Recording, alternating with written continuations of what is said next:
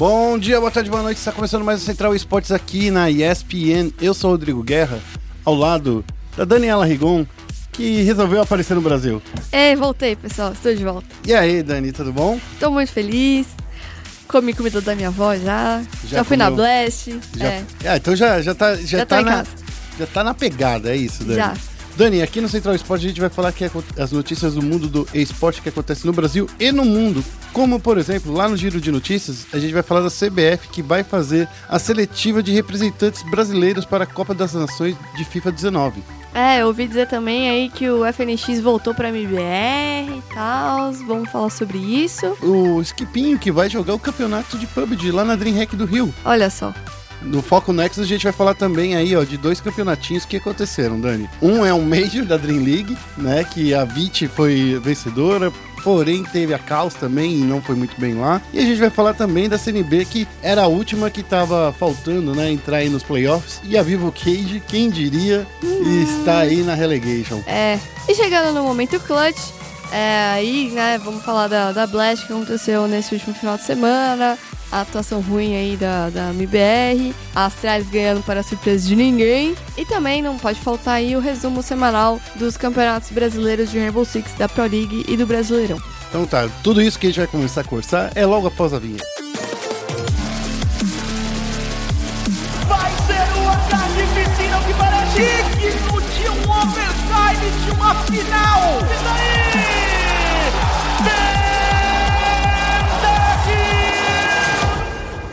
Começando com o giro de notícias, a gente vai falar aí da CBF que vai fazer as seletivas dos representantes brasileiros para a Copa das Nações de FIFA 19. A informação rolou na semana passada. A CBF é, vai realizar aqui nessa semana, dia 27, na quarta-feira, provavelmente no dia que sai esse podcast às nove da manhã, uma seletiva, uma escalação dos seus jogadores. É. Vai fazer um tryout aí com os jogadores. Vão ser quatro participantes do Xbox e quatro do PlayStation 4. Eles vão se enfrentar em partidas de ida e volta. E aí os campeões de cada plataforma serão. É, vão participar né, da, da Copa das Nações. Então aí na, na disputa no PlayStation 4, o Tori. É Tori que fala? É Tori, eu é, acho. É, o Tori o Zezinho 23, o Fifiusa 7, o Paulo Neto 999. E na, no Xbox é o, é o, Pedro Rezende, né? O, o M10 Rezende, que é do time Ozil, né? É M10. Os, o SPQR Senna, que é o também conhecido como Senna do Boné, que é legal ele. O Ebinho, da, da Wolves Sports, e o Brenner Silva, da Team Bundled. É. Bundled. Bundled. É, Bundled. E aí a Copa das Nações acontece em Londres, London, né, na Inglaterra, em 13 e 14 de abril. É, vai lembrar que o Brasil já foi aí né, sorteado, tá no grupo C junto com a Alemanha. Alemanha não, gente. Alemanha, Argentina, Noruega. Nossa, Alemanha e Argentina, pessoal. Assim isso. não dá. Noruega e Suécia. Ó, e, e, não é só isso, né? O, o, o FIFA Nations Cup ele vale 1.500 pontos na, na FIFA Global Series e esses pontos são importantes para os 32 jogadores, os 16 de Xbox e 16 de PlayStation, que buscam, né? Estar bem pontuados para participar desse campeonato aí na, e garantir uma vaga na FIFA e World Cup que é o Mundial de FIFA é, 19. Eles mudaram esse ano, né? Como é que é essa divisão de, de pontos, Isso. dos, dos é, os torneios dão pontos, enfim. É... Os torneios na, os nacionais, né, que eles falam que, que rolam toda semana, valem uma quantidade de pontos, os torneios internacionais valem uma, uma pontuação maior, e o importante é que todo mundo que esteja no, no campeonato esteja disputando, né? Continue assim, é, é, pontuando e seguindo em é, frente. Tem que participar, pessoal, porque a vaga não vai cair do céu. É, então, é isso aí. Vamos para a próxima notícia? Vamos falar aí do FNX, que voltou pro MIBR, mas não como jogador, como Se tivesse voltado como jogador, a gente tinha ganhado o Major. Ó, oh, não, estão dizendo aí que, que, sem, major, sem FNX não Major, é, né? Então. Essa é a história aí que dizem por aí. Mas só pra gente é, contextualizar, tá? Nesse final de semana, né? Foi no sábado que foi anunciado ou foi no, na sexta? Não, foi na. Cara, foi no dia do Media Day, se eu não me engano. Ah, foi, foi na, na quinta-feira. Quinta, é. Então, quinta-feira da semana passada, o FNX foi anunciado como embaixador. Ele vai ser o cara que representa o IBR nos, nos Paranauê. É, assim, é, ser embaixador de, de esporte eletrônico ainda é um pouco bizarro, né? Tipo, normalmente quando se contratam, se contratam streamers. Sim. Mas eu não sei se ele faz stream, na real. É, tá fazendo, mas É, não é voltou isso. a fazer, é, então. É, tipo, o Yoda era embaixador, né, da, da Red, até ele voltar a jogar. Uhum. Mas ele sempre fez stream e tudo mais. Então aí é um conceito meio novo que eu acho que a galera ainda. Não sei, não, não compreende muito bem. Acho que nem a gente compreende muito bem, né? É, a gente tá aprendendo aí, né, Dani? Saber o que, que a galera se pá, tá nem eles fazer. compreendem muito bem. A gente vai descobrir o que ele vai fazer nos próximos meses. A questão é que é, o MIBR queria o FNX pra estar junto com eles, né? Pra estar mostrando aí que os caras vão. vão tão junto com a, com, a, com a comunidade. No final das contas, a gente tem que ficar esperando aí o que, que vai rolar.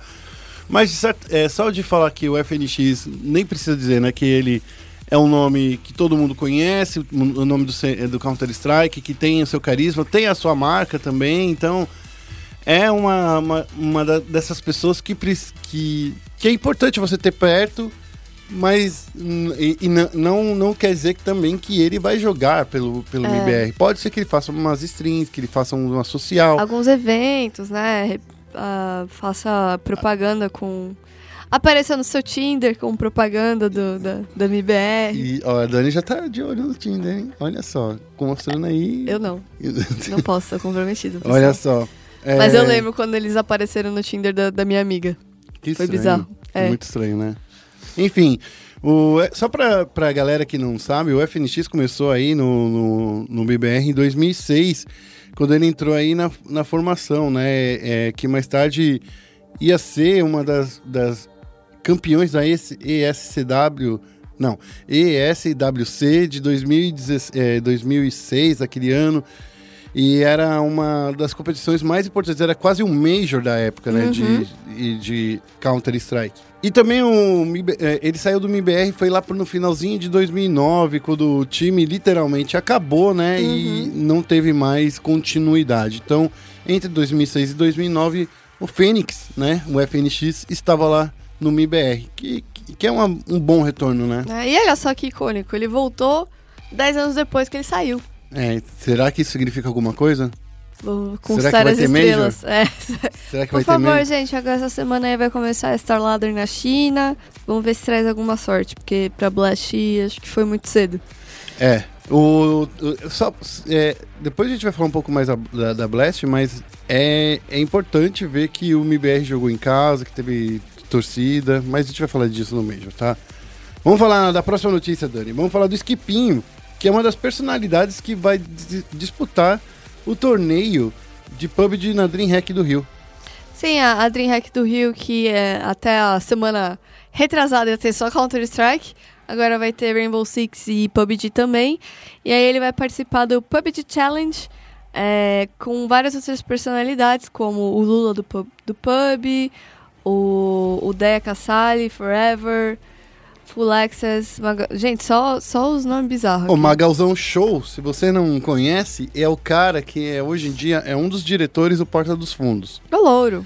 Então ele ele é um dos caras aí. Se você não conhece, Magal, um abraço pra você, mas eu acho que ele nem ouve podcast. É, Ele só fica vendo um videozinho. É, o público que tiver no evento vai ter a oportunidade de jogar, né, com essas com essa, com essa galera aí do PUBG, porque a, a, a essência da DreamHack é, é o público participar. Então, acho que todos os torneios, se eu não me engano, tem vaga para qualificatórias do público, é? Tirando a Masters, né? A É, DreamHack Masters, Tirando a DreamHack Masters. a DreamHack Open, que são dois É. campeonatos, só pra galera entender. O, a, a DreamHack Open, ela tem é, equipes convidadas e tem também duas vagas em todas as categorias que é pra vir do público. Pelo menos duas vagas, né? Talvez É. no PUBG tenha até mais. E você que leva seu computador para jogar lá, é tipo uma Campus Party meets Lan House. É, exatamente. É o Bring Your Own Computer. É, não sei como é que vocês vão levar o computador no BRT, mas. É difícil, né? E no Rio de Janeiro. né? Bom, não vou nem falar nada, porque senão o pessoal vai falar que é preconceituoso do Rio de Janeiro. É, Então, só pra lembrar, galera, não é só PUBG que vai ter é, campeonato lá. Vai ter Counter-Strike, vai ter... com- O Counter-Strike que vai ter diversas equipes internacionais e também nacionais. Vai ter Rainbow Six, que vai ter também é, duas vagas para times femininos, quatro vagas para o time do Tier A, né? Do, do, do Brasileirão barra Pro League, e mais duas vagas que vai vir aí do público, né? E sem falar ainda que o, o campeonato vai ter. No campeonato não, a DreamHack vai ter uma área ali para socializar, né? Que, vai, que é a área de diversão, digamos assim, Aham. que é o show, né? Que é o espetáculo, porque a DreamHack é um evento multimídia, né? Uhum. Então é, eles costumam ter show, né? tem show, tem. Cara, Tem uma é- balada. vai ter uma balada lá e assim, é no mesmo lugar que acontece o Rock in Rio. Então, se você quer ir para o Rock in Rio, mas não tem a grana, pode ser a oportunidade. Deixamos aí a dica. né? É, só, pra, só finalizando, a DreamHack acontece entre os dias 19 e 21 de abril, lá no Parque Olímpico do Rio de Janeiro. Então, é, é uma das coisas legais, né? Os ingressos já estão à venda? Já estão à já estão à venda. venda aí, pessoal. É, ainda tem bastante ingresso disponível para você e o evento ele vai ser realizado até o ano de 2022, que já está firmado aí a parceria. Ô, louco. Então, é, uma- toma essa aí na sua cara. É, se você sabia. não tiver condição de ir esse ano, já começa a juntar aí pro ano que vem. É, quem sabe, né? Então tá. Então tá, vamos parar de falar de notícia, vamos focar no Nexus. Bem-vindo a Summoner's Rift. E no Foco Nexus, a gente vai falar aí, começando os trabalhos, falando um pouquinho aí do que a Dani mais gosta, que é Dota, Dota. é, a gente na verdade vai focar o Ancient primeiro, porque essa última semana rolou o terceiro Major da, do Dota Pro Circuit, né? O, a Dream League Season 11, que foi carinhosamente apelidada de Major de Estocolmo, por acontecer lá na capital da Suécia. E a gente teve, como todo Major da, do DPC, 16 times vindo de qualificatórias, pelo menos dois de cada região, e o vencedor do minor é, anterior. No caso foi a Vit Gaming, ela venceu o minor, então ela garantiu a vaga no Major. E a safada foi lá e ganhou o Major também, ou seja, o primeiro time que conseguiu vencer o minor e o Major de forma seguida. Ótima campanha deles. É, ganharam de times que, que eram considerados favoritos, enquanto ti- outros times que eram considerados favoritos deram uma escorregada no meio do torneio. A EG, né, era um desses times. A EG, o- a, a Virtus Pro, a Liquid, a Liquid. Bom, vamos começar. Na fase de grupos, é, seguindo o sistema GSL, é aquele que tem as partidas iniciais, aí depois os vencedores jogam o vencedor joga contra o vencedor, o perdedor joga com o perdedor, e daí tem a partida decisiva, e na real a fase de grupos não serviu para eliminação dessa vez, serviu para chaveamento.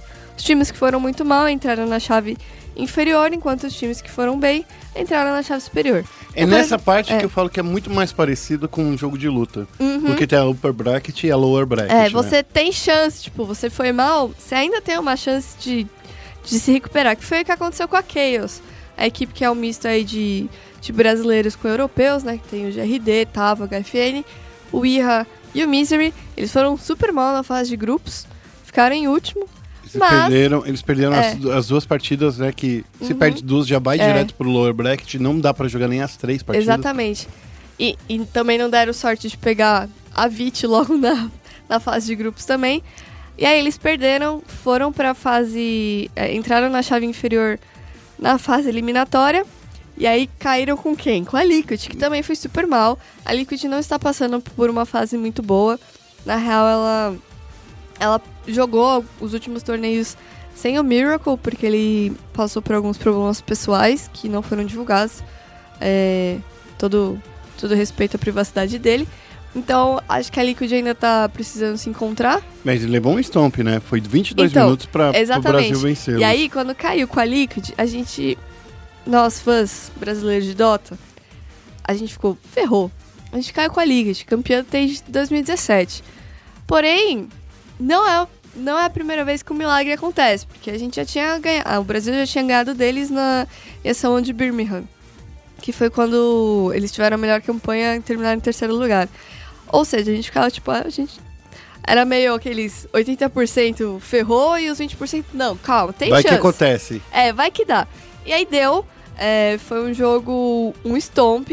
é, muito se diz sobre a, o draft que a, que a Chaos fez, que apareceu com o Omni Knight, todo mundo agora fica, tipo, causando na- nos memes de Omni Knight e tudo mais. Estompou a Liquid, era um MD1 nessa primeira fase da chave inferior, ganhou, passou. Na hora que passou, o que aconteceu? Era pra pegar o, o perdedor entre a Fnatic e a Virtus Pro. E aí todo mundo tava tipo, ah, a Virtus Pro vai ganhar da Fnatic. Só que não, a Fnatic meteu um 2x0 na Virtus Pro, aí pronto. Caiu contra a Virtus Pro e contra a Virtus Pro. Ah, o time da Chaos conseguiu ganhar partidas, mas nunca séries. Então aconteceu de novo, foi um 2x1 e aí a Chaos foi eliminada. E a Virtus Pro passou até chegar na final. E a, e a partida que a Chaos ganhou foi uma partida bem jogada. Foi- Na real, é, é que eu não vi os jogos porque eu não, não estava no, no computador, né? Podendo assistir. Mas o que os meus amigos comentaram é que, na real, dava pra ter levado a série. Mas é aquele negócio de errinho, tipo, o time mais experiente se aproveita Dos, de- mai- do- dos erros dos erros, maiores. é. né? Então, é, a gente sabe que não é fácil jogar contra esse tipo de time. A Virtus Pro, inclusive, tinha vindo de uma boa campanha da WSG, porque quatro jogadores da Virtus Pro são russos e um é ucraniano. Então eles jogaram basicamente os quatro jogadores no WSG é, com o stand-in pelo time da Rússia e o, o ucraniano jogou com a equipe de ucranianos e os dois é, chegaram no terceiro quarto lugar, né? As duas equipes. Então foi, foi uma, uma boa campanha, levando em consideração aí a, a situação de, de não jogar com o time completo.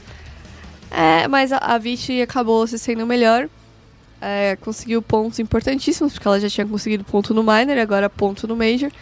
Se eu não me engano, ela já deve estar garantida aí no, no top 12 do, do International. É, pra você conseguir ir direto pro, pro da internet, você precisa estar entre os 12, né? Mas Sim. então, assim. Não, é, participar dos torneios te dão pontos, Sim. né? Só pra lembrar pra galera, participar dá pontos, mas vencer dá muito mais. É, então, todos é, a mudança do, do ano passado para essa, é, do DPC passado para esse, é que agora todos os times que participam do torneio ganham pontos. Antes era só o top 4 que ganhava. Só que, né, o, o 16 lugar não vai ganhar a mesma quantidade de pontos que o primeiro lugar. Sério, claro. né? Então, Então, Mas significa que a, a, a, a Chaos, que venceu a, a Liquid, pelo menos, né? Tá, tá, tá com um caminho aí melhorzinho do que a Liquid, pelo, pelo menos. é, a, essa- nesse, é. nesse campeonato. Exatamente. E a. Se eu não me engano, a Liquid não chegou a, a qualificar pra um Major. Teve acho que um que ela jogou um Minor. Porque, pra quem. Vamos aí fazer um recap.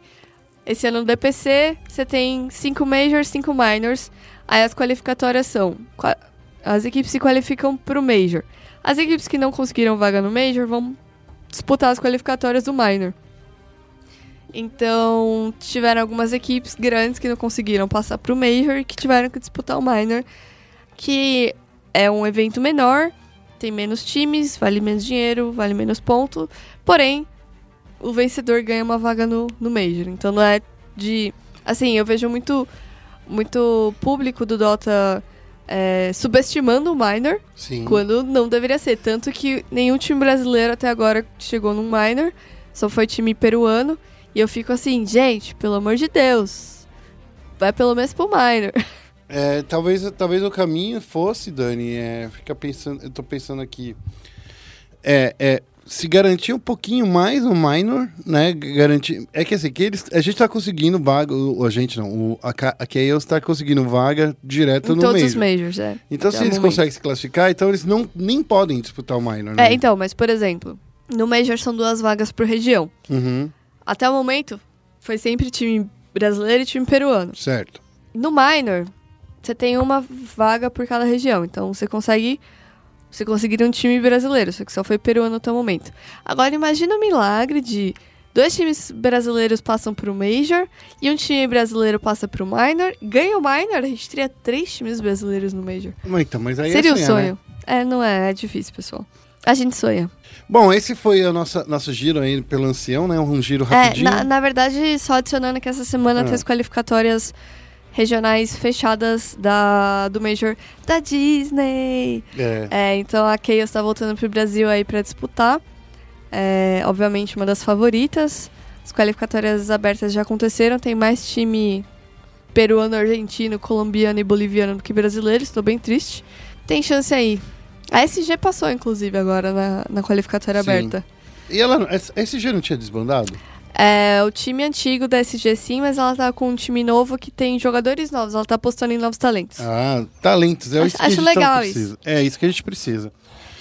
Bom, vamos então falar um pouquinho de Campeonato Brasileiro de League of Legends. Aí a CNB foi o último time que se classificou aí nos playoffs, né, do CBLOL. E a Vivo Cage está na zona de degola. É, a gente que precisa lembrar que o Aslan, né, que é o jogador do CNB, que eu acho que pode ganhar como um dos destaques desse split. Jogou muito de Zoe. Tava literalmente, né, Dani, é, dando muito trabalho aí pro pessoal, pra todo mundo. E é engraçado quando a gente chega num momento, quando a gente fala de, de a discrepância entre o topo e o fundo, né, da, Da tabela. da tabela, né? Porque o Flamengo, por exemplo, é o único que tá com 20 pontos, né? Ganhou todas as partidas, praticamente todas, né? Só perdeu uma para Cabum, Uhum. que era essa partida que tava dando pro Félix, né? Um gostinho, uma esperança aí para Cabum é, renascer, mas acabou que eu acho que veio tarde demais. E em segundo lugar, a INTZ com 13 pontos, ou seja, 7 vitórias Hum, de de folga, né? Então, assim, uma rodada inteira de folga. Significa que Flamengo realmente, numa situação assim, dá pra dizer que até agora é o time que eu gostaria de ver representando a gente no- nos campeonatos É. internacionais. É, eu acho que é, é sempre cedo pra gente falar que vai ter a melhor campanha num cenário internacional, mas parece promissor. Franco favorito para levar esse, é, esse CBLOL, ele vai enfrentar, o Flamengo vai enfrentar justamente o CNB, que acabou de se garantir, né?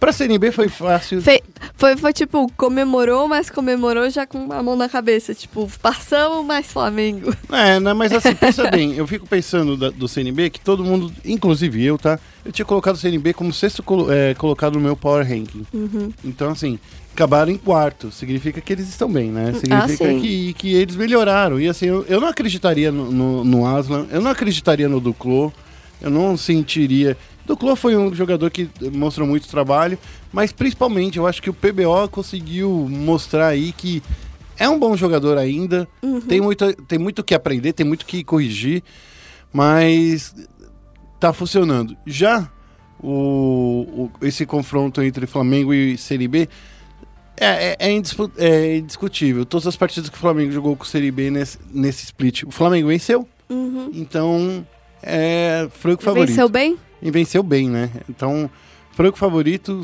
é, o BRTT pode até pentear seu cabelo de novo, Ah, como ele fez a fazer transição. dancinha, pá.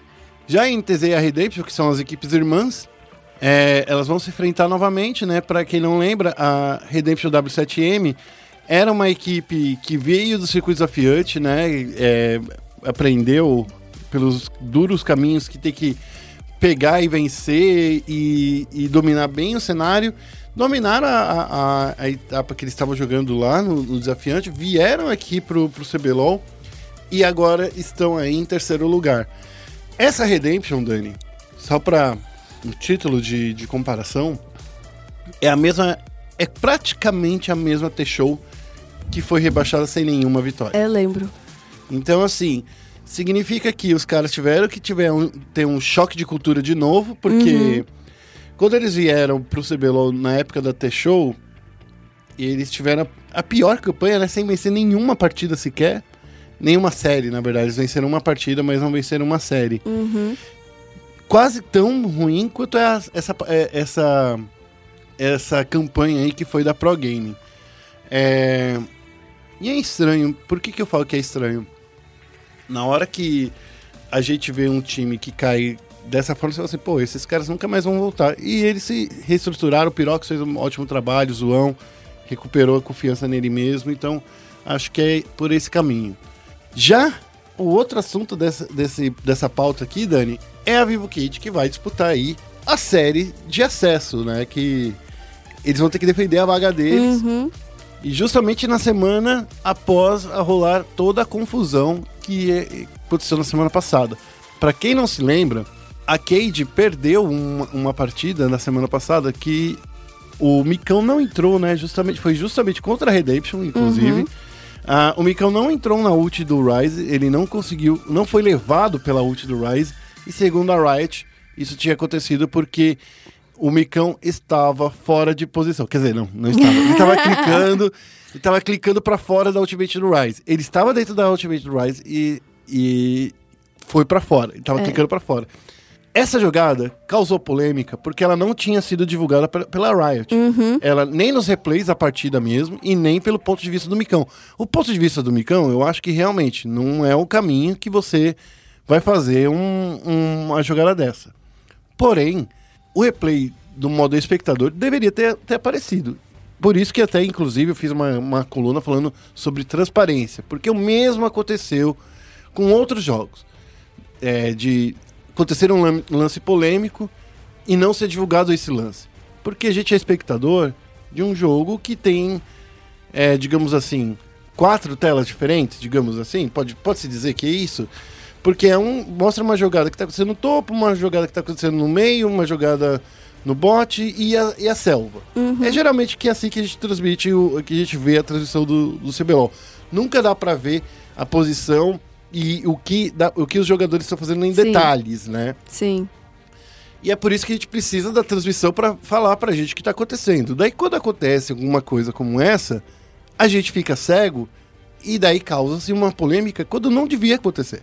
Não querendo ser grossa, mas já sendo, a Riot foi burra na questão de. ah, De como tratou com a, com a de- situação. de- de- é, de comunicação com o público, porque talvez na, na cabeça do pessoal da Riot, eles tenham pensado que seria melhor não ficar feio para eles mostrando que tinha sido um possível erro.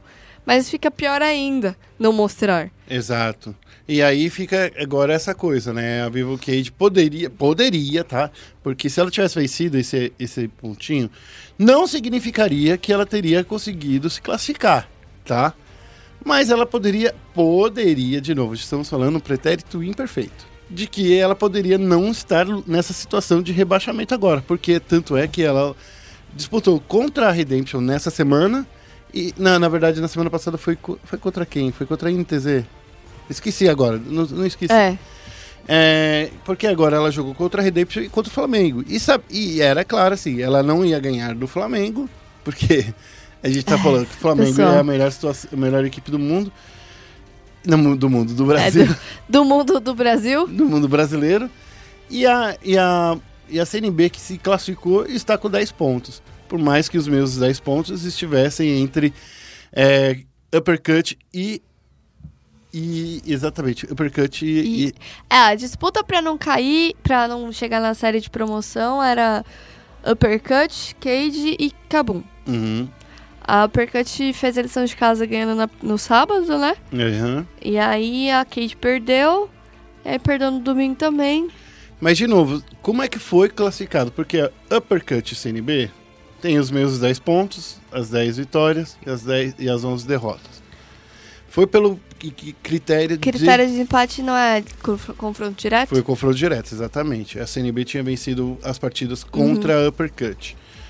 E isso que foi um problema aí. A Uppercut precisava ter vencido as partidas contra o CNB para isso ter acontecido. Então, como não aconteceu, acabou que os cangurus ficou aí no meio da tabela junto com a Kabum.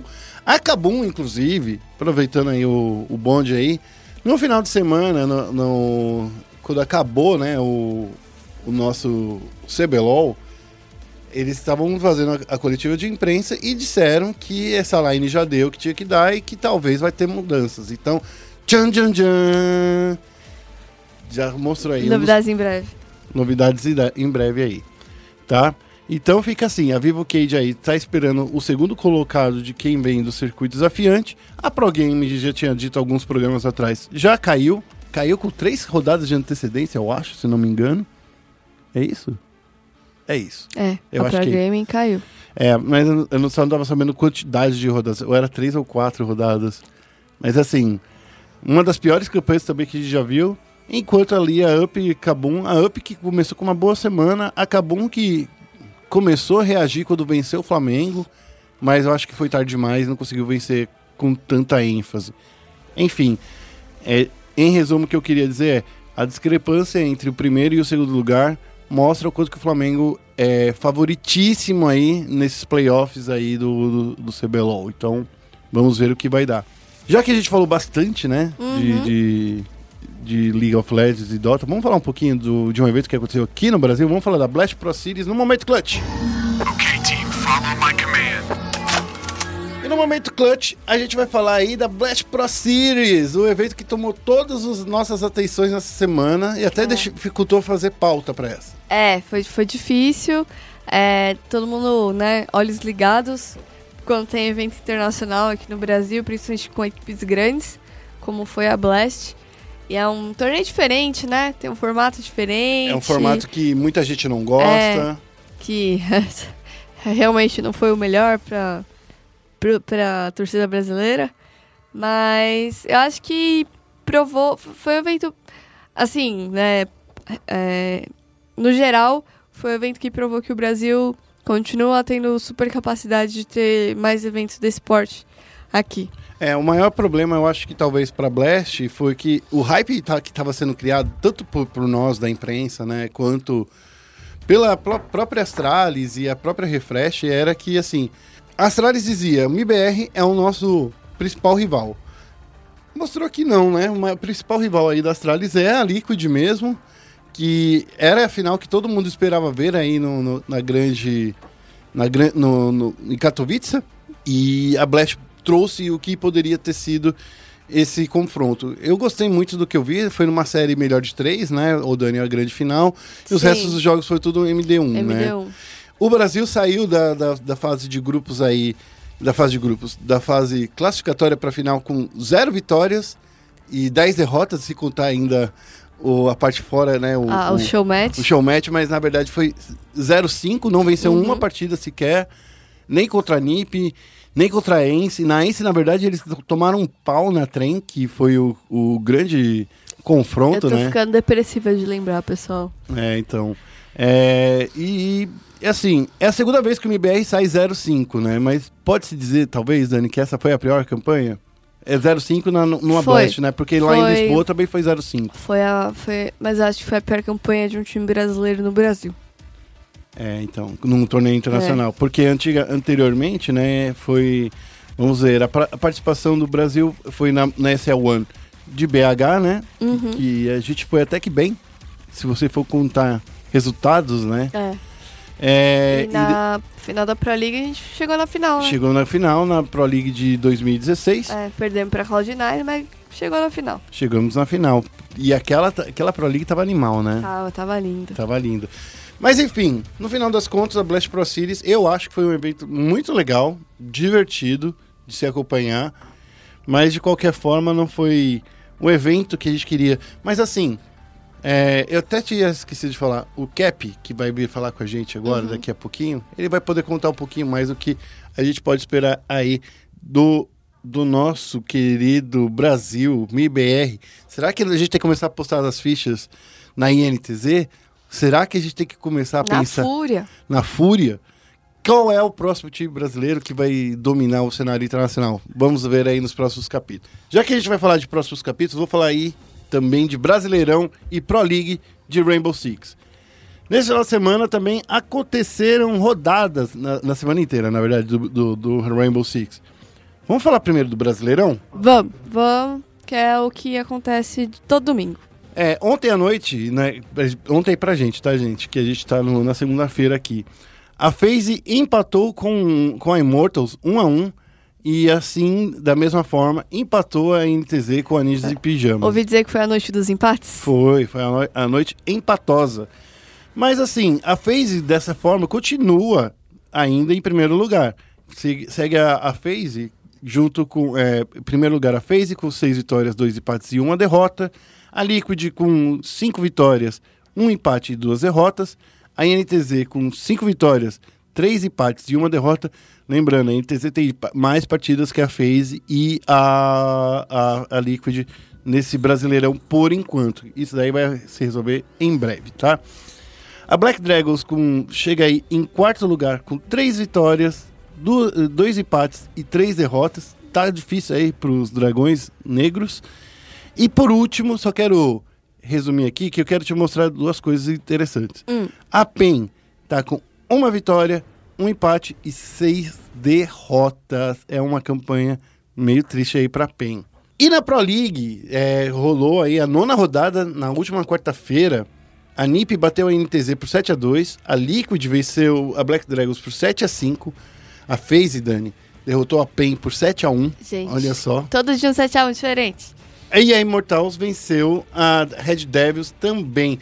Olha só, e daí nessa class- classificação ficou a Immortals em primeiro, a Liquid em segundo, a NiP em terceiro, a FaZe em quarto. Em último lugar, de novo, quem? Na verdade, a PEN e a estão ali empatadinhas na lanterna. Exatamente. Todas as duas estão empatadas por um, com uma vitória e seis derrotas e dois empates. A questão que eu tô querendo chamar a atenção, Dani, eu já fiz até a- a- a- uma conversa dessa com o Félix na semana passada, que olha só como a estabilidade da PEN em último lugar nos dois torneios, né? É, nesse torneio aqui, na, na Pro League, é mais um pouco, é um pouco mais difícil, porque o, as rodadas, elas são, elas valem é, vaga pra, pro, pra final da Pro League, que vai acontecer lá em Milão. E os, os últimos colocados, eles podem ser eliminados, né? Que vai Aham. ter ainda uma, uma seletiva Tem, depois. tem relegation. Tem a relegation É. depois. Então, assim, a PEN, ela tá correndo o risco de estar é, no relegation das duas, do- dos dois campeonatos. Gente, socorro. Então, assim, participar da relegation não é uma coisa que a PEN quer. E ainda mais que a gente tá descobrindo aí que tem times é, argentinos e chilenos que olharam pro Rainbow Six e querem o lugar deles pra falar que a, é, que a Pro Que a League Pro League de fato é Latam. é Latam. Então, assim, e pelo que eu tô vendo aí, a galera se movimentando aí com as contratações e vendo aí os jogadores que, que foram escolhidos, pode dar muito ruim aí pro, pros times brasileiros que ficariam nos últimos colocados. Uhum. Então, fiquem, em, fiquem espertos, É. tá bom? Bom, agora a gente vai para o nosso chat aberto. A gente vai falar um pouquinho com o Cap para falar justamente sobre Rainbow Six e Counter-Strike. Fique esperto aí. E estamos aqui no chat aberto junto com o Cap, que a gente já tinha falado lá no começo do programa. E aí, Cap, tudo bom? Tudo bom, Guiá? Tudo bom, Dani? Então, é uma, uma experiência nova pra mim estar aqui com vocês. É uma, uma honra, pra falar a verdade, é, participar de um podcast com essa lenda que, eu que que é o Guiá. isso, que isso. E eu tô muito feliz, cara. Tô muito feliz. Muito obrigado pelo convite. Cara, é, a gente que tá super feliz porque a gente tá conseguindo trazer as vozes do, do esporte para os nossos ouvintes. Então, assim, tudo que eles ouvem no final de semana, durante a semana, nos campeonatos, a gente pode agora contar com a opinião de vocês aqui, né? Eu queria começar a falar desse programa, desse programa, desse da sua carreira, Cap. Como você começou? Porque a gente sabe que não dá para começar direto a sua primeira carreira sendo de esportes. E a sua, como foi? Bom, a minha carreira é bem, é bem curiosa, né? Porque ela teve um, uma, um pause no meio. Eu comecei em 2010 fazendo campeonatos eh, pra comunidade de um jogo chamado Alliance of Valiant Arms. Eh, como não tinha o servidor brasileiro, nem tinha, a organização também não queria, né? Foi naquele boom dos, eh, dos FPS free, sabe? Sim. Na época que teve bastante Combat Arms, Point Blank. Então foi nessa época que tinha esse, esse FPS. É, eu que meio como eu estava organizando torneios para a comunidade e meio que surgiu aí o pessoal pedindo para que streamasse o jogo. E naquela época eu tinha uma internet razoavelmente legal, de 3 megas de upload. Olha Ó, só que, incrível. coisa que- Pô, 2010. É. 2010, 2010 com 3 mega, então eu fazia é, o- a transmissão do jogo e aí que a gente começou, eu, cha- eu chamava outros, outros jogadores e a gente ficava falando em cima do jogo, mas não era uma narração, era mais assim, a gente ficava falando em cima e foi aí minha primeira experiência como narrador, vai, entre aspas, e daí pra frente eu acabei largando, a gente, esse jogo acabou falindo também, e em 2016, eu, co- na verdade, em 2014 eu comecei a acompanhar o competitivo de CSGO. Nessa época que tava ainda, não- mas é naquela época bem assim, Tava no início embrionária, mesmo. né? Que é onde que o, o time do Fallen tinha ido pra fora, começando a caminhadinha deles. E foi nessa época que o Bida transmitiu os jogos e eu falei, legal. Uhum. Gostaria, né? Mas aí vem aquela imensa parede, né? Você é só mais um que acompanha, você é só mais um que tá no chat torcendo. E eu resolvi mandar uma mensagem no Facebook. Na fanpage dele eu mandei uma mensagem. Nossa, na época que a gente ainda respondia a é, fanpage. Naquela época a gente olhava o Facebook, Eu né? lembro, lembro. E foi meio que nisso que eu mandei uma mensagem pra ele, ele respondeu a mensagem pra mim, ele falou, cara, fico muito feliz que você tem interesse e tal. Vamos fazer o seguinte, ele tinha lançado três narradores na época, tinha o Chewbacca, o Lore e o STP, eram três narradores iniciantes no CSGO, ele falou, cara, não, na, na Games Academy na época não tinha mais vaga. Ele falou, cara, então vamos fazer o seguinte, você vai treinar Hum, legal. treinar. E eu fiquei quatro meses treinando. Eu gravava VOD e mandava pra ele. Ele mandava o feedback e, e assim sucessivamente eu, eu fazia inúmeros treinos e a gente foi melhorando. Até que chegou um ponto que ele falou, eu lembro até agora, ó, 16 de março de 2016. Ô, uma- tá fazendo Ah, quase fez, aí. fez um ó. ano. Fe- tá Fe- fazendo fez um ano, não, aniversário. Fez ano, É, fez tá aniversário. Tá fazendo aniversário de narração, na verdade. Então foram. Aí ele falou, cara, você quer narrar uma domingueira? Domingueira é um torneio de final de semana que a Games Academy na época fazia. E tem até hoje, né? Que ele pega as equipes amadoras e põe todo mundo pra jogar. E aí foi esse primeiro torneio que eu, eu cheguei a narrar na época. E foi aí que eu comecei no CS, sabe? Aí Sei. depois disso foi muito trabalho. É, como todo mundo sabe, no começo isso não dava dinheiro.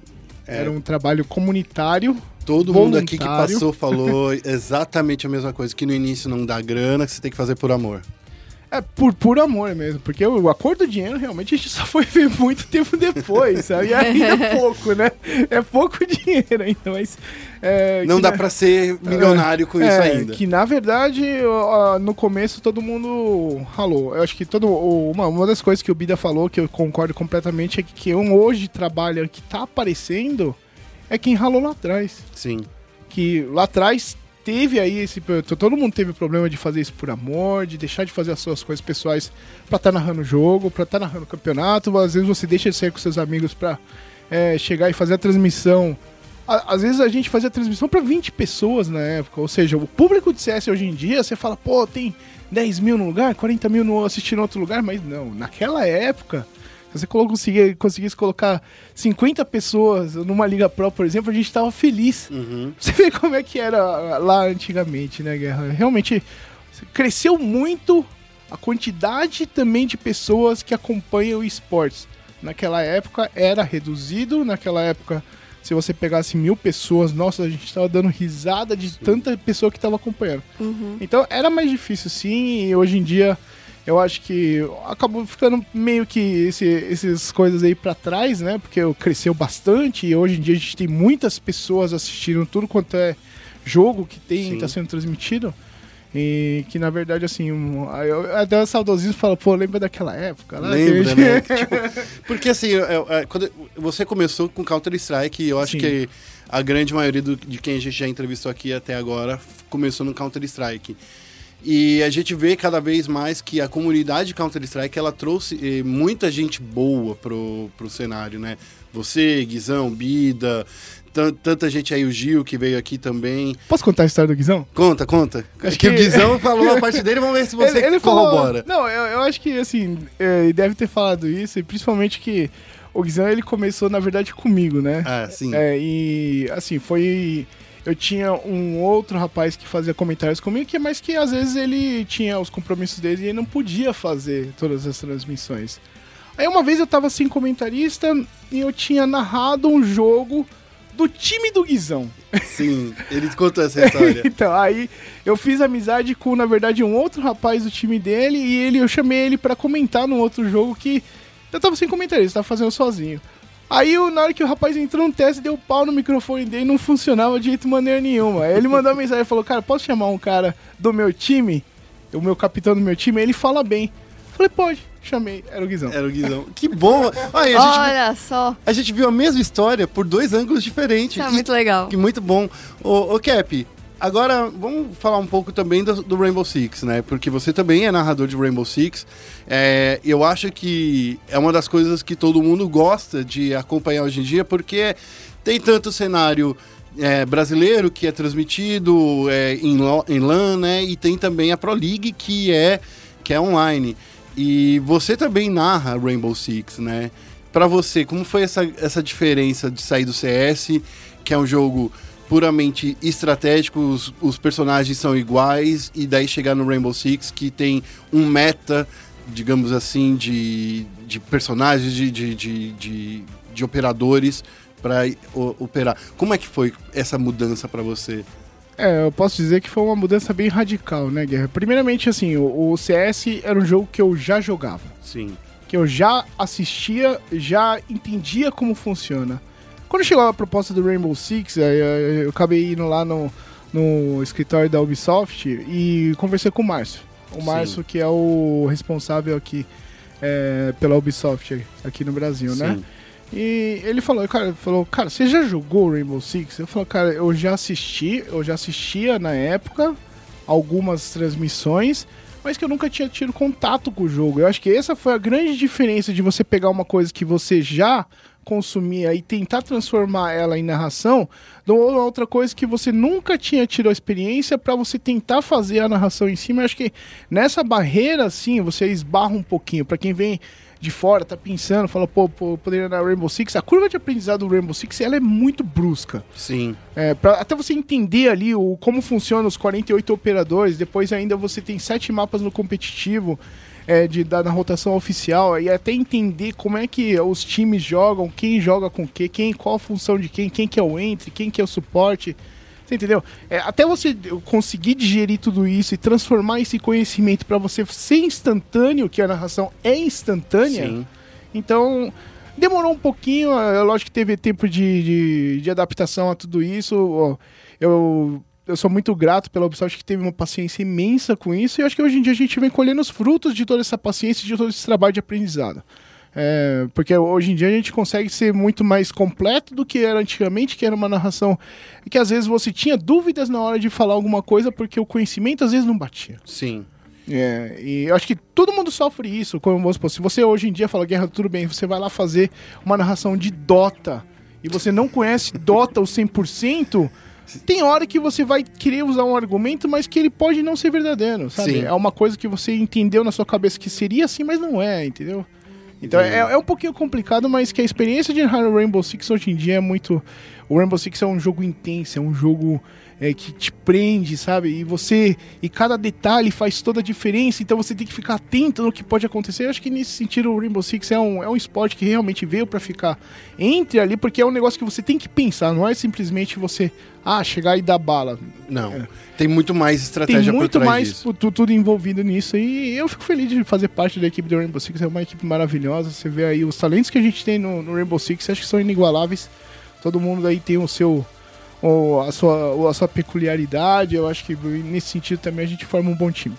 É, Dani, o que você queria perguntar pro? É, normalmente quando uma pessoa narra mais de um jogo, às vezes é, na transição, ou enquanto tá aprendendo um, às vezes dá um tilt, assim, de lembrar da palavra de um jogo no outro jogo. Já aconteceu com você? Como é que você tenta evitar isso? Você tem tipo um mindset específico, tipo, vai, vai narrar Rainbow Six, você só joga Rainbow Six a semana inteira. Eu acho que uh, já aconteceu de eu narrar CS num dia e no outro dia narrar, o Rainbow Six, né? Mas é, pelo menos os dois jogos pra mim são bem diferentes. Às vezes é um pouquinho diferente de você falar ah, o Dota e o LoL. Você pode confundir alguma coisa pela, pela se- semelhança, né? Mas o CS é muito, ele é muito mais simples, muito mais dinâmico, né? Ele não tem, é, como que se fala assim, tantos, é, tantos coisas é, que são únicas do jogo como o Rainbow Six tem. O Sim. CS é muito mais tática de equipe, entradas com smoke, você notar quem que tá fazendo tal função e lembrar dos jogadores do time e qual a peculiaridade de cada jogador.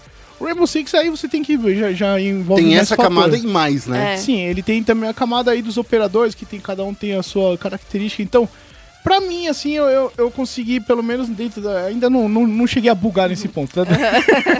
É, porque o, o É que- namorado da Dani também é narrador. É, que tem narrador, tem narrador que já mandou quadra kill no Dota, ou fala herói no LoL, tem umas coisas assim, Ah, então, eu- que são bem específicas que... Posso falar que isso pode acontecer um dia, mas É. que até hoje, assim, pelo menos. O CS e o Rainbow Six são um pouquinho diferentes, então é meio difícil de você errar nesse ponto. Mas que pode acontecer. É evidente que quem ah, já- se já tiver acontecido, eu não culpo a pessoa. Cara, vamos, vamos parar pra pensar se até o Galvão Bueno já errou, Ah, sabe? sim, várias não, é que- vezes, sabe? É, é, mas e é o cara tem público. É. know-how pra errar, né? Não, É. e o, o narrador, o narrador em si, ele. Eu acho que todo narrador ele vai errar uma hora. Uhum. Falta saber o quanto que você vai deslizar. O quanto que a casca de banana vai te derrubar no Exato. chão. O quanto que vai ser o teu tombo, entendeu? Sim. Guerra? E Dani, realmente, se você, se você for reparar, a gente tem errinho, sabe? Uhum. No meio de transmissão, é, erro de, de teoria, erro de Sim. interpretação. Principalmente, o pessoal às vezes pega no pé e fala, pô, mas, Mas coisa essa parede não aconteceu. quebra. Exato. Aí isso é erro de interpretação, porque na hora você julga que isso po- poderia ser possível ou não e a pessoa tem uma opinião contrária. Então, ou seja, o narrador é o burro, Sim, sim. Mas que às bem. vezes não entende. Mas enfim, todo mundo já sabe que tem um monte de coach no chat, tem um monte de especialista no chat. Todo mundo lá é, é da última patente. Exato, global. todo mundo é diamante, É. todo mundo é global, então é, realmente a gente às vezes acaba escorregando, mas tenta minimizar isso tudo. É uma das coisas que a gente tem combinado, isso aqui é em off, viu? É, em eu off, quero- pra todo mundo Não, ouvir. é, é, é meio que em off, é meio que assim, cara, falando, se você perceber que eu falei muita merda, nem retruca, só vai. Só siga, só segue. Segue e deixa pra quem pegar comentar no chat. se você retrucar, se você estiver fazendo transmissão aqui, você retrucar, aí você aumenta, você potencializa a besteira, Faz entendeu? sentido, faz sentido. Uma boa dica pra então pra falar pros companheiros de narração, né? Exatamente. Se seu parceirinho acabou de falar uma besteira, não retruque. Deixa ele falar o que ele tá pensando, depois você, você segue o pensamento, cara. Tá, vamos falar agora do, do que aconteceu nos últimos finais de semana, né? Tá acontecendo aí a Pro League e o Brasileirão de Rainbow Six, né? E uma coisa que eu queria conversar com você, talvez você poderia me dar uma luz. Tem uma, uma coisa muito que a gente acabou de falar aí, aí no programa, que a PEN ela mostra a consistência de estar em- nas últimas posições nos dois campeonatos. Enquanto é, a INTZ vai bem na Pro League e vai mal no Brasileirão. Como é que a gente vê essa, essa, essas equipes assim que são inconsistentes e ao mesmo tempo são consistentes, mas pro lado negativo que nem está acontecendo agora com a PEN? É, eu, eu acho que a PEN já se tornou uma sobrevivente de relegation, né? Sim. Eu acho que seria a terceira dela seguida. Que ela acaba que apenas ganha da equipe que vem subindo da divisão de baixo e se mantém. Então, ou seja, pra eles não é, não é uma novidade estar lá embaixo. Uhum. Acho que nesse problema é mais é com as, as equipes que não conseguem bater a PEN e rebaixar ela. Uhum. Aí você tem aí pelo menos as outras nessas duas últimas relegation uma pelo menos uma diferença, né? É, de nível das equipes que sim, que enfrentaram a PEN, não consegui vencer ela, mesmo a equipe estando mal. E a, a INTZ eu acho que é aquela coisa, né, cara? Tem o- a Pro League é online e o outro é presencial. Esse fator você também deve colocar em consideração na hora que você olha. Pô, a INTZ vence ali no presencial. Tem Sim. equipe que joga muito bem só na internet. Então tem essa diferença, né? E principalmente, eu acho que na, na Pro League é MD1 Sim, tem essa também. e no Brasileirão é o melhor de dois mapas. Então, o melhor de dois mapas, ele, eu acho que ele é mais justo pra quem é mais regular. Sim. E a MD1 é aquele campo de surpresa. Eu acho que todos os jogadores também falam, pô, esse formato não é legal de MD1, saudades MD3. o pessoal Mas a Pro. League que dá vaga para os campeonatos internacionais. Exatamente, a Pro League não, você não só se classifica para as finais da Pro League, como você garante a vaga no Major agora. É, então. Então são duas vagas em um. Então você, vê como é que vale bastante. Realmente o pessoal acaba priorizando um pouquinho a Pro League exatamente por essas vagas que eles dão. São mais torneios internacionais, mais exposição para a org. Eu acho que isso é muito cobrado, Uhum. né? Principalmente pelo tanto é, de investimento que a- acontece em cada line. Eu acho que são oito lines que tem investimento muito grande, porque tem aí os jogadores morando em GH, também tem o custo aí de manutenção de, é, da casa e também tem as, as, as indas e vindas até o estúdio lá pra jogar, que também, um, se você for pensar que eles vão de táxi e voltam de táxi, realmente não é tão barato assim como parece. Se você parar pra pensar no caso da Red Devils, que tá começando. Que, que vem de São Bernardo, né? Pra quem não mora em São Paulo, São Bernardo é uma cidade vizinha de São Paulo, mas mesmo assim tem que atravessar a cidade de São Paulo inteirinha pra chegar no estúdio, né? né? Então é, é realmente uma, uma É um, cu- é um aventura. custo a mais e também, se você for pensar que até a temporada passada a FaZe morava em Campinas, É verdade, pior, né? cara. É verdade. Era um pouquinho pior, mas eu acho que as- ó, todo mundo já entendeu mais ou menos quanto que custa, né? é, essa brincadeira inteira de você manter uma organização. Hoje em dia não- você não tem assim mais aventureiros que estão tentando ali brincar de, de, de fazer time de Rainbow Six. Eu acho que hoje, em- hoje em dia já é um. Você tem que estipular um plano de negócios mesmo, fazer como uma marca. Pra crescer essa marca. E não você falar, ah, tudo bem, eu tenho um pouquinho de dinheiro sobrando, vou emprestar, vou, vou criar minha org, a Guerra Esportes, ela vai entrar Olha, aqui. essa é uma boa Olha mão de ordem. Ah, é, acho que é uma boa. É, todo jogo é uma guerra, sabe? Você já tem um bordão pronto. né? Exato, né? Mas que ho- hoje em dia, acho que a profissionalização do cenário en- engloba isso, sabe, Guerra? De Sim. você ter as organizações também pensando o negócio como modelo de, de, de, de trabalho, como modelo de empresa, e não aquela coisa amadorismo de que a gente tinha alguns anos atrás, de apenas emprestar o nome e deixar os meninos jogar. Eu acho que você tem que dar o suporte, você tem que dar as condições. Eu acho que a profissionalização do cenário é, é, vai mudando bastante com as organizações também mudando, mudando o modo que elas pensam. Sim. É, não é só dar periférico, né? Ah, é, esse negócio de pagamento periférico, eu sei que aconteceu muito isso Ainda lá acontece. atrás, acontece ainda muito. Só que é um negócio que tem que acabar, entendeu? Eu acho que ninguém consegue fazer. Você consegue ir lá no mercado comprar, é, fazer a compra do mês e pagar com fone? Não. Pô, se eu, se eu pudesse, eu tenho dois mouses sobrando aí, ó. Se, ó, o supermercado que daí da sua esquina é 300 conto aí, já dá pra comprar uns Não. quilos de arroz. Então, exatamente. o, ser humano, o ser humano, infelizmente, hoje em dia a gente vive no mundo capitalista e a gente não consegue mais fazer isso. é, de trocar coisas por coisas, né? Mas. É, é que o lance do, da permuta, né, que a pessoa chama, é que realmente, se você for parar pra pensar, se a equipe tá começando agora, realmente agora, no início, ela vai precisar de um computador, vai precisar de um mouse, vai precisar de um teclado. Mas depois, isso daí não, não é só isso, né? A equipe precisa pagar comida pros jogadores, transporte, como você mesmo disse, a game house, né? É, alguém- então, eu acho que tudo isso, é, ou seja, o dono de organização, ele já tem que ter em mente que vai ser, né? Vai ser um gasto que ele vai ter que fazer. Uhum. Então, é por isso que a gente fala de plano, é, um plano de negócios da empresa, né? De como você vai sustentar essa marca, de como essa marca vai ser autossustentável. Sim. Porque você não pode falar, não, tudo bem, a gente vai fazer montar uma organização e vai tudo ficar saindo do bolso do dono. Uma hora o dinheiro acaba, entendeu? Aí também é complicado. Você não pode pensar que é um poço infinito. É muito diferente de 2012, por exemplo, 2000 2013, que o cenário estava crescendo como um todo, né? Eu acho que naquela época, em 2012, eu estava indo para o primeiro evento internacional, que era uma final de StarCraft lá na China. E quando eu cheguei lá, era totalmente diferente. Era uma. Como posso dizer? Era, o, o mercado já estava pronto lá. Né? Enquanto aqui, tipo, pô, quem foi aqui era um médico, era, era o, Levi, o Levin, não sei se você conhece, pelo menos Eu de já, nome. ouvi, eu já ouvi falar dessa É, história. e ele era um médico, tipo, tinha 40 anos e ele jogava, tipo, à noite, duas ranqueadas por noite. Ele era o melhor jogador do Brasil, É né? isso acontece um pouquinho, vamos supor, no- a gente pode colocar até no futebol, né? Sim. Você vai pegar lá o, é, a ilha de Samoa, a seleção da ilha de Samoa vai enfrentar uma, uma outra coisa, aí você vai ver, tem, lá na frente tem o cara, o dono da mercearia, o atacante é, é o açougueiro Sim. e depois tem o pedreiro na ponta direita. Isso não é ser profissional, entendeu? O profissional é quando a pessoa se dedica 24 por 7 a apenas fazer aquilo. Eu acho que isso a gente fala de profissionalização, das pessoas não dependerem de um segundo emprego ou do, do, de- do emprego para se manter, para praticar nas horas vagas. Eu acho que é, nesse sentido a gente tem que evoluir, né? De fazer realmente a profissionalização, que é manter as pessoas treinando aquilo, treinando somente o esporte. Seguindo ainda na, na linha do Rainbow Six, da gente pro Counter-Strike. É, eu- eu, que, eu tô querendo levantar a bandeira, falando assim que todas as nossas vagas que a gente conseguiu no- nos torneios Certo. internacionais são vagas que a gente conquistou. Por exemplo, você só consegue a vaga da, da Pro League se você chega até lá ao fim. Tudo bem, a Pro League atual, a sul-americana, ela é só de time brasileiro? Só é de time brasileiro. É um demérito pro Brasil os outros times da América Latina não conseguirem subir pra Pro League? Que, que- como você enxerga isso?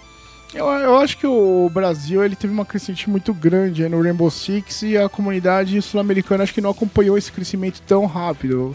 O Rainbow Six não é um jogo que tem muitos anos de estrada, tem apenas 3 anos de idade.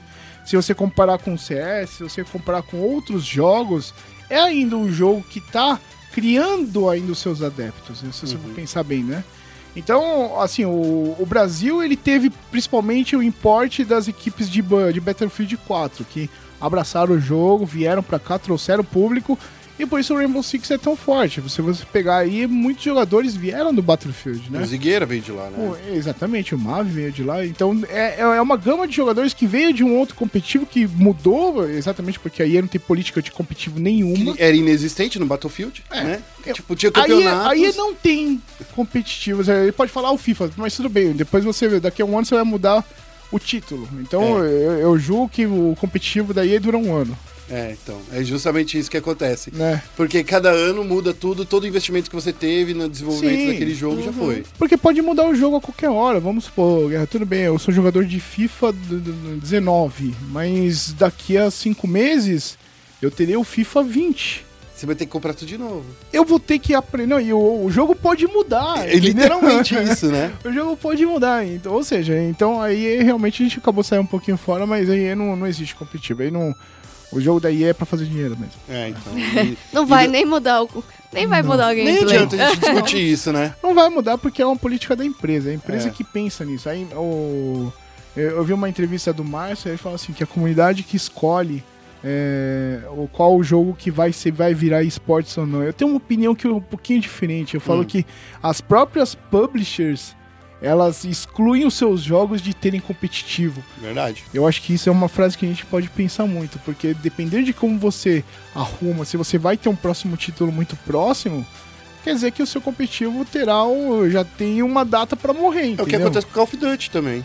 Se você for parar pra pensar. Activision e a EA são É. craques em matar competitivo de jogo. E Call of Duty, querendo ou não, vai ter agora um grande investimento, né, no final do ano. Talvez você já tenha ouvido falar, a CW, CWL, né, que é a Call of Duty World, World League, que vai dar 100 milhões. Mas, cara, quem é que vai largar, por exemplo? Você largaria é, Rainbow Six por seis meses pra se dedicar a Call of Duty, sabendo que talvez não aconteça no ano que vem? Não, é difícil, é difícil demais. Eu acho que esse negócio, até pra quem pratica lá, você torna aí o seu futuro incerto. Porque você não sabe o que, que vai acontecer. O próximo jogo, o meta muda. O próximo jogo, a temática muda. Ele pode voltar, vamos supor, ah, você, você tava numa guerra ou no o Call of Duty, eu, eu brinco com isso, né? Que duas edições atrás o pessoal voava. Então, É. depois agora não voa mais. Tá na aí no próximo você pode estar com arco e flecha. Então, você não sabe Já o que, que vai acontecer. sabe? Mas já aconteceu o lance do arco e flecha. É, literalmente, né? Você não sabe o que, que vai acontecer com o jogo, entendeu? Então, pra você, o seu futuro é muito obscuro e muito inseguro, sabe? É, eu acho que nesse sentido é mais insegurança de- do, do que. É lógico que tem a oportunidade de você disputar um grande campeonato, mas que. É, pelo menos esses jogos que têm uma duração limitada, é muito difícil de você acreditar. Tá. Antes da gente ir pro Counter-Strike, eu queria que você falasse um- uma surpresa, uma surpresa, uma... Teve uma matéria que a gente publicou com a Nora Rengo, e eu queria falar pra todo mundo que quem fez a tradução foi o Cap. Ele foi o nosso tradutor disso. simultâneo. Eu lembrei disso, né? Que a gente tava lá, no, lá na área de imprensa, lá, a gente acabou entrevistando o Oca, acabou entrevistando lá o Kizoko. Pô, pena então... que o Oca, né? Foi o Oca que Foi o saiu? Oca que acabou Pô. se aposentando, mas eu acho assim, né? Eu acho que tudo tem. É, eu acho que tudo tem um tempo de duração e o Oca sentiu que talvez seria melhor ele dedicar ao, Ao streaming. ao, ao, ao mundo do YouTube, né? Que ele é um youtuber. Mas que no final das contas a gente perde um grande talento. né? Mas enfim, você foi nosso tradutor, foi lá, tradutor por um dia. Porque assim, a equipe da, da Nora Rengo tinha uma tradutora. Mas assim, era muito melhor vir a tradução direta de quem já manja. É, porque ali eles traduziriam em inglês pra você, É, sabe? e eu teria que fazer a tradução da tradução. Exatamente, ia ter um caminho a mais pra você, Guerra. Pô, mas obrigado mesmo, viu, Cap? Imagina, cara. Foi um prazer ali, pelo menos no Canadá também ter a presença de vocês acompanhando lá o evento. Não foi um evento bom pra nós, mas que. Ah, foi muito bom, tava o Rainbow friozinho. Six, o, o Rainbow Six agradece todo, é, todo esse carinho que a- os portais, os canais estão tendo com, com o esporte. A gente precisa disso também, a gente precisa ter é, essa exposição, porque o Rainbow Six é o caçulinha ali dos FPS, é o. Ca... E, Mas eu- é um caçula que vem muito robusto. Eu acho que eu Vem. sinto isso. Por quando a gente vê o cenário do Rainbow Six, que o que, que já se produziu em três anos, é, a gente já teve campeões mundiais, a gente já teve vice-campeões mundiais inúmeras vezes, né? A gente tem que agora arrumar forças para derrubar a G2, mas assim, é, eu ainda acho que por mais que no Six Invitational nós não, tiver, não tenhamos um resultado tão expressivo, mesmo mandando quatro equipes, a gente conseguiu de novo ter a experiência de mundial, porque a gente sabe que jogar em outros ambientes é tudo difícil e último- os últimos meses para algumas equipes foi mais con- é, conturbado ainda. Então é nesse ponto que eu venho sempre batendo na tecla. É, pode não ter sido bom, mas foi bom do mesmo jeito, né? É mais uma experiência, né, Guerra? Eu acho que é, um- é uma, uma sucessão de resultados negativos em torneios eh, como Major e Invitation. É que assim, a gente tem que separar principalmente os torneios de Pro League e Major Invitation. Que Major Invitation, o formato é diferente. A Pro League é o famoso tiro curto, né? Então você joga muito menos e você consegue chegar numa final. Já o Invitation não. Numa Pro League, por exemplo, você vai chegar agora, os dois, eles com 3 MD3, ele consegue ser campeão. Sim. Lá no Invitation e no Major, com 3 MD3, você vai passar da fase de grupo. É verdade. Então, ou seja, tipo, é muito diferente a quantidade de jogos. E acho que é por isso que é, os brasileiros acabam penando um pouquinho, porque aí exige muito mais de map pool, exige muito mais de pre- Variante. preparação, de estudo.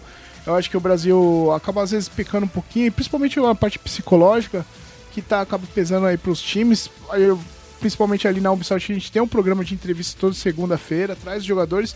E todo mundo repete a mesma coisa, sabe? Falta um pouquinho de controle emocional, às vezes vacila um pouquinho, um erra, outro erra, e, e são essas pequenas coisas que acabam tirando o Brasil um pouquinho de, de ação, né?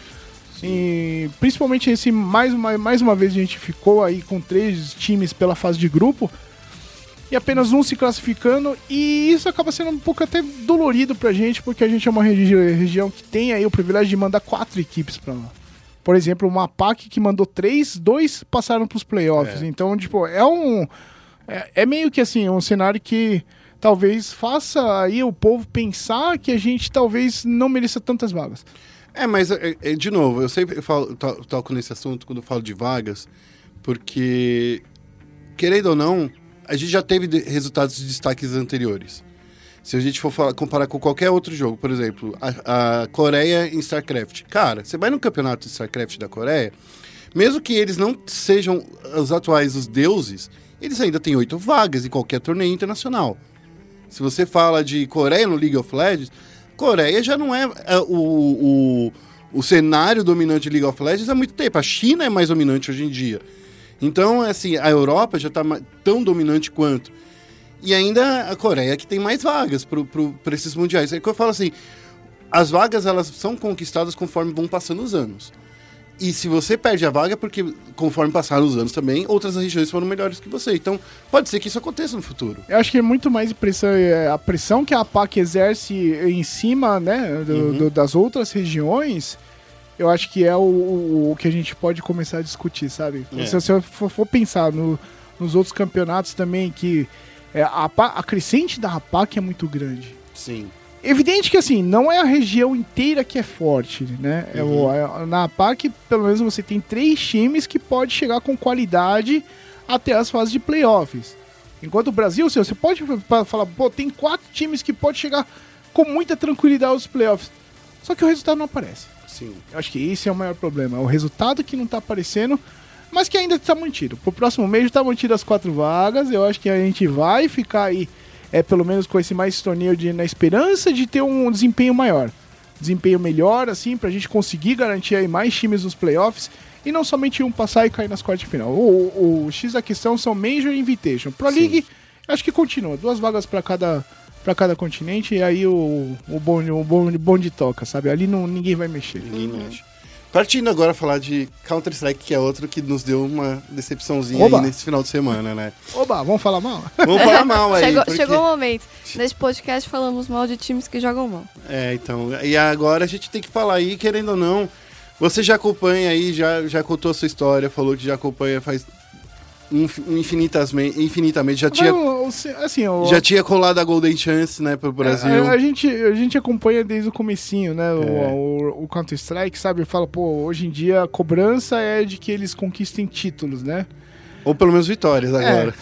É, lá atrás era muito mais isso. Eu, eu- eu acompanhei ao vivo um 16 a 0 pra Fnatic. Eu narrei um 16 a 0 do- contra Renegades. Então, antigamente a gente era muito mais assim, é, mais o entendedor da situação e acabava, mesmo que perdesse, fala, não, vocês batalharam pra isso. Mas acho que hoje em dia a cobrança tá muito mais hard em cima dos meninos lá da MBR. É verdade, porque assim, a, a gente, querendo ou não, eu gosto de olhar sempre pelo copo meio cheio em vez dele meio vazio. Porque, querendo ou não, eu quero chegar. O meta mudou muito do, do Counter-Strike. Mudou muito desde que essa- esses cinco caras estavam jogando juntos. Mudou diversas vezes. É, mudou economia, mudou bombes, mudou até me- mapas mesmo inteiros mudaram.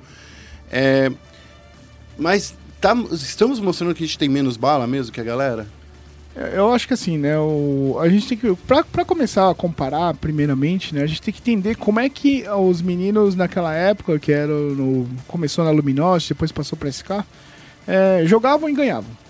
É, você tentar entender o que, que eles faziam de diferente para que eles se- se- sejam tão bons. Eu acho que hoje em dia o Counter-Strike, assim, o nível lá em cima, está muito nivelado. Se você falar só na bala vai ganhar, não vai. Não vai. não vai. Já, já, já mostrou isso. A FaZe é, é o exímio exemplo de, de time que é, só na bala não vai ganhar. Porque bala, você, você vê os caras que, que tem. Tem um Guardian, você tem um Nico, você tem um Olofmeister, você tem um Rain. Caramba, todo mundo lá é bom. Mas não ganha. Por quê? Falta estratégia. Exatamente. Tá faltando estratégia. Exatamente. A, a então, esse tipo de coisa não funciona mais. Lá atrás funcionou com a equipe da Fnatic, antes disso tinha uma NiP que era dominante, mas que o Counter-Strike vem sofrendo essas mutações. E começou a sofrer mutação com quem? Quem que começou a mutar todo mundo? Foi exatamente o time da Luminosity, ou com entradas com smokes, molotovs. Era um time engessado? Era. Mas era um time que revolucionou nesse sentido de você chegar, parar na frente do bomb site e fazer uma entrada onde que os CTs não teriam nem onde que ficar. Entendeu? Ah, Depois disso, sofreu aí, é lógico, o estudo de todo mundo e eles counteraram todas essas entradas, principalmente dando combate antes de chegar no bomb site. As equipes foram se adaptando né, ao estilo de jogo da Luminosity. E, e a resposta do- do- dos, meu- do- dos meninos lá do, do Fallen Companhia foi exatamente soltar um pouco o jogo. Não ser tão engessado assim. Então você tinha um pouco mais é, de liberdade para trabalhar, mas ao mesmo tempo você tinha ainda é, uma equipe que conseguia fazer entradas e uma equipe que realmente eh, tinha o domínio de mapa muito interessante. Eu acho que nesse sentido a equipe da Luminosity revolucionou o CS um pouquinho, isso no ano de 2015 para o ano de 2016. Sim. É, e aí sim, você surpreendeu e você desbancando aqueles caras que jogavam mais na bala. O, o oponente era outro também, era aquele cara, aqueles caras que jogavam mais na bala, então você tinha um, um- um- um argumento tático para você cauterar esse tipo de time.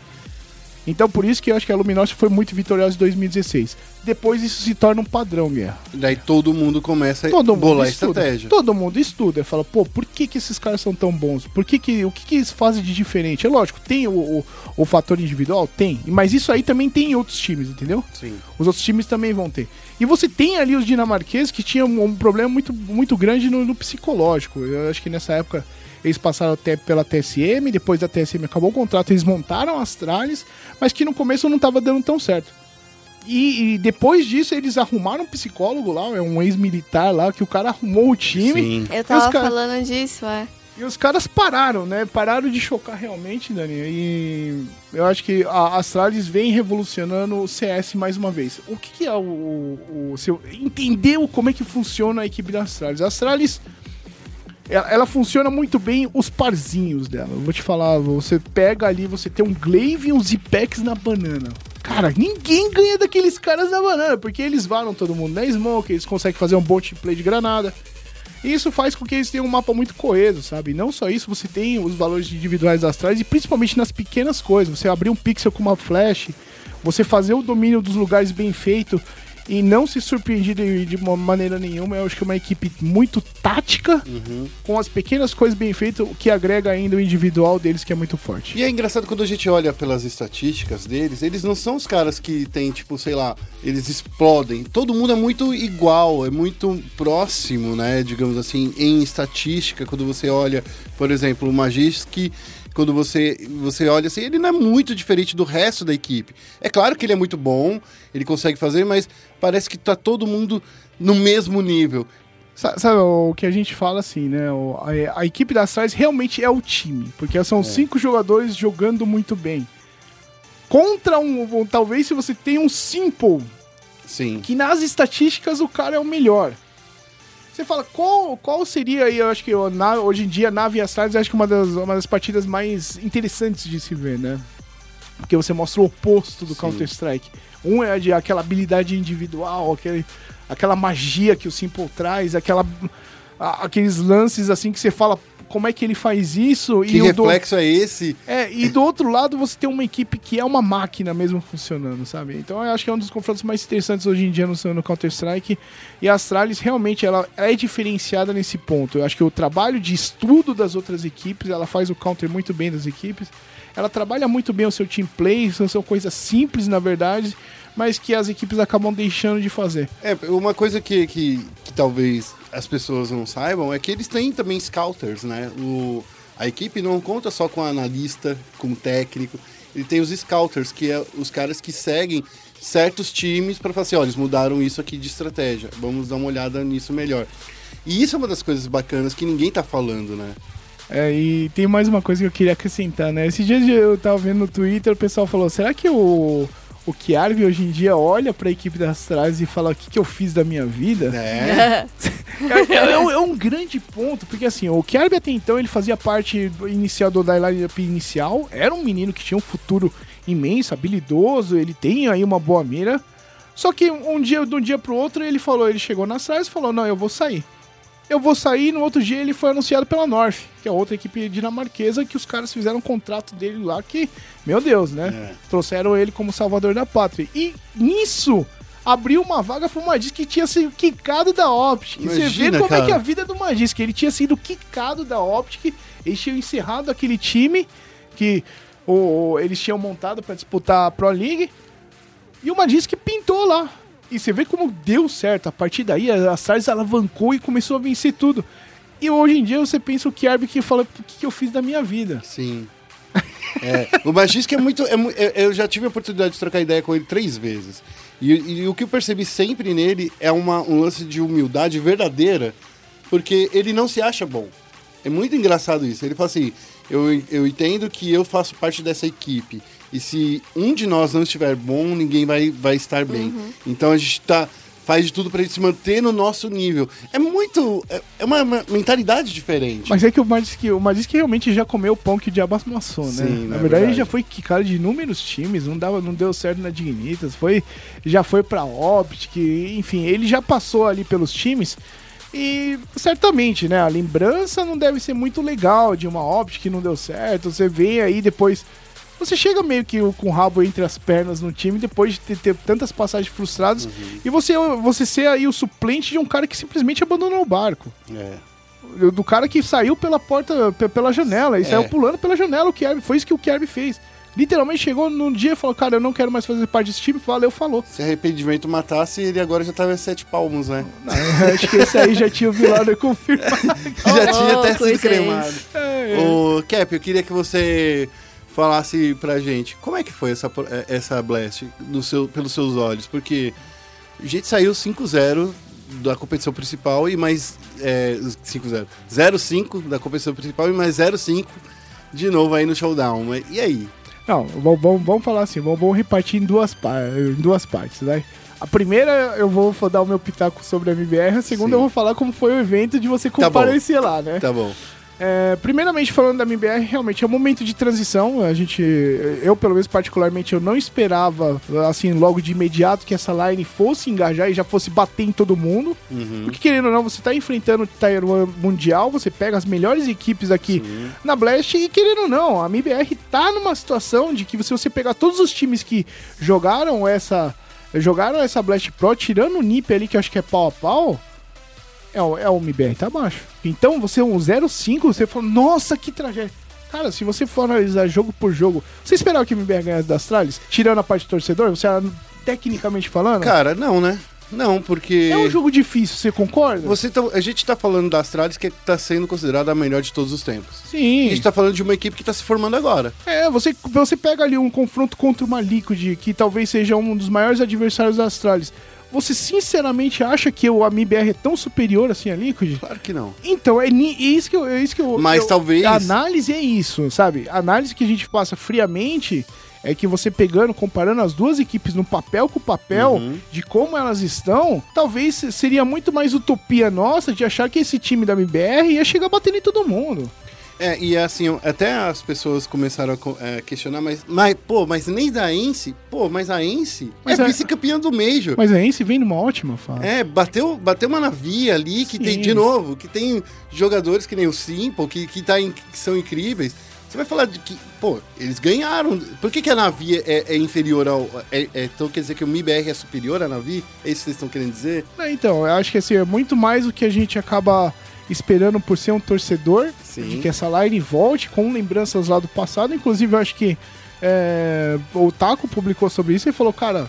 Vai levar Ah, seis é- meses, né? Não, é, não, o Taco falou o seguinte, falou, cara, a gente já conquistou muita coisa no passado, mas isso ficou lá atrás. Você tem que meio que dar uma resetada, esperar aí os meninos trabalhar e dar tempo pra eles trabalhar, pra eles que eles reergam de novo e acham um jeito de jogar. Eu acho que é, essa, essa, essa confusão na identidade do time acaba atrasando bastante, sabe? Sim.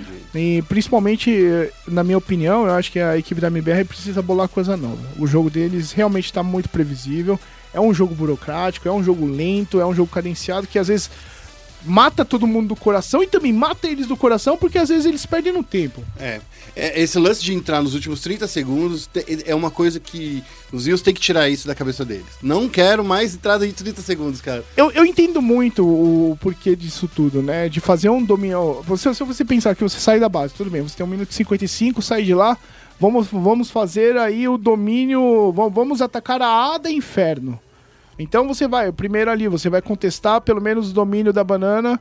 Pra você não, não, não deixar tão previsível que você vá pra A. Depois você vai fazer o domínio ali da parte do tapete. Depois você tem que fazer um domínio da parte do Nip Xuxa. Tirar tudo isso. Ne- Nesse, ne- nesse processo, a, a equipe da MBR acaba levando muito tempo, sabe? E quando você não tem, assim, uma certa agilidade em você manejar a equipe, você acaba perdendo aí preciosos segundos que lá no final vai fazer falta. Sim. Então, na verdade, é um jogo muito complexo, um jogo de xadrez, que o pessoal fala, pensa que apenas eles estão enrolando, mas eles estão indo dominando, eles Sim. estão co- construindo o caminho deles. Só que às vezes é ineficiente, você encontra alguns, algumas, alguns fatores que acabam atrapalhando. Você pode tomar uma kill, você pode ter uma smoke à frente que vai atrapalhar o seu- a sua visão. Então, é, a equipe da MBR realmente aí nessa- nessas variáveis acaba picando um pouquinho, né? E é por isso que a gente vê a Astralis que é tão boa, né? Porque ela faz todo esse domínio em 30 segundos e de repente, com 1 minuto e 10 já acabou o round. A Sanji, uma das qualidades delas é que consegue alterar muito. é, eles O têm ritmo, o né? ritmo da partida. Eles conseguem fazer tanto rounds rápidos como rounds mais trabalhados. E eles têm muito bem aí, pelo menos, é, o controle no relógio, né? E é uma equipe experiente também, querendo ou não. Você fala assim, pô, a Astralis é um novo time. Novo nada, Nada. cara. Esses caras já estão aí, ó. Quem é novo com 3 Majors? Não, cara. não, não, não existe. Novo talvez sejam os meninos da Ence. Mas você concorda comigo? Sim. Quem é novo com 3 Não, Majors nas é costas? tudo- Campeão de 3 Majors. Cara, isso é tudo veterano de guerra. O pessoal fala, ah, no, agora tá dominando, mas os caras estão aí no cenário faz muito tempo. Guerra. Dominou 2018 inteiro. Exatamente. É, a gente espera só quebra da hegemonia, mas ultimamente realmente o tá difícil de você ver um time que vai desbancar o Astros. Essa era a minha última pergunta pra você. Que se dá pra ver alguém é, quebrando Astralis, falando assim, bom, chegou o limite da era de vocês, chegou agora. Eu acho assim, tem, tem- existem times que podem ameaçar num torneio ou outro, né? Mas se a Astralis em si ela não baixar o nível de jogo dela, que é um nível difícil de, de você atingir lá em cima, eu acho que aí fica um pouquinho difícil das equipes conseguirem jogar em contra.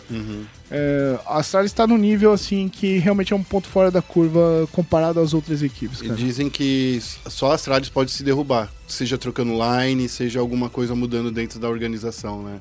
Sim, e aquela coisa, pra eles não existe pressão de organização, porque a organização é deles. É. Eu acho que é o modelo mais eh, é o modelo mais certo de negócio que eles fizeram na vida inteira, porque eles não têm problema com patrocínio, porque eles mesmos recusam ou aceitam patrocínios, eles que mandam na organização, então eles fazem o que ele quiser. E querendo ou não, tá sendo muito rentável pra eles, é uma marca que cresce muito, você vê os patrocínios na camisa da, da, da Astralis, é uma coisa É maravilhosa. quase macacão de Fórmula 1. Vou ter que abrir um pergaminho no- na, na camisa, assim, vai puxar um negocinho pra sair.